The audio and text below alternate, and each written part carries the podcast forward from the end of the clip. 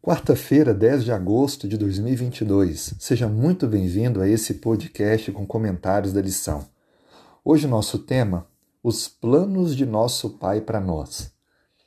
Quando você tem alguma luta, uma adversidade, quando você passa por uma insegurança financeira ou uma instabilidade na vida pessoal, familiar, aonde você procura esperança?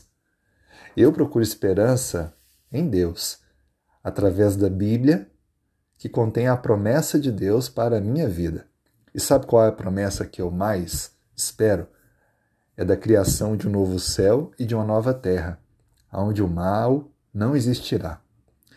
A Bíblia traz para nós importantes momentos onde Deus deu essa esperança. No livro de Jeremias, no capítulo 29, a Bíblia relata que o povo estava triste, pois havia sido deportado de Jerusalém para Babilônia Nabucodonosor, o rei babilônico, havia dominado todo o mundo e tomado então alguns dentre o povo de Jerusalém como escravos.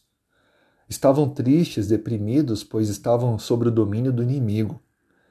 Mas olha o que diz o versículo 10. Assim diz o Senhor: Logo que se cumprirem para a Babilônia setenta anos, atentarei para vós outros e cumprirei para convosco a minha boa palavra tornando a trazer-vos para este lugar. Eu é que sei, verso 11, que pensamentos têm a vosso respeito, diz o Senhor, pensamentos de paz e não de mal, para vos dar o fim que desejais. Nós encontramos no capítulo 29 de Jeremias pelo menos três fontes importantes de esperança.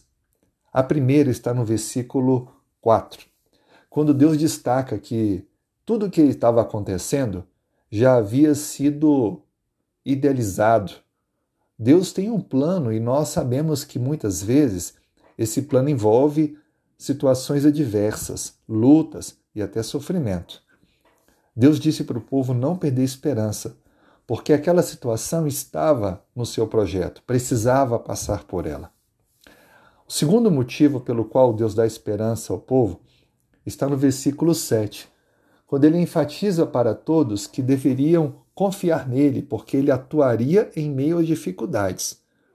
É muito comum nós passarmos por problemas e nós diminuirmos Deus ou negarmos ou duvidarmos daquilo que ele pode fazer. Lembre disso. Em meio às dificuldades é que realmente percebemos o quanto Deus é poderoso. E por último, o verso que lemos, o verso 10. Deus determina um tempo para colocar fim ao mal. No caso de Babilônia, Deus determinou 70 anos. Ou seja, não se preocupe.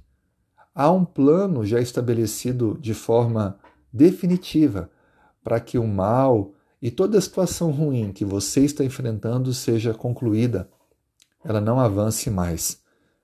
Por isso, nós temos inúmeros motivos para crer e manter nossa esperança no Senhor. Confie, Deus tem os melhores planos para a nossa vida. Vamos orar então para que Deus acrescente esperança e fé à nossa caminhada? Oremos. Senhor, muito obrigado por mais esse dia que o Senhor nos oportuniza a viver. Obrigado pelos motivos que o Senhor nos dá de mantermos firmes a nossa esperança. Dê-nos, ó Pai, saúde, forças e proteção para esse dia. Guie nossos passos. Nós oramos também pedindo perdão pelos nossos pecados. Em nome de Jesus. Amém.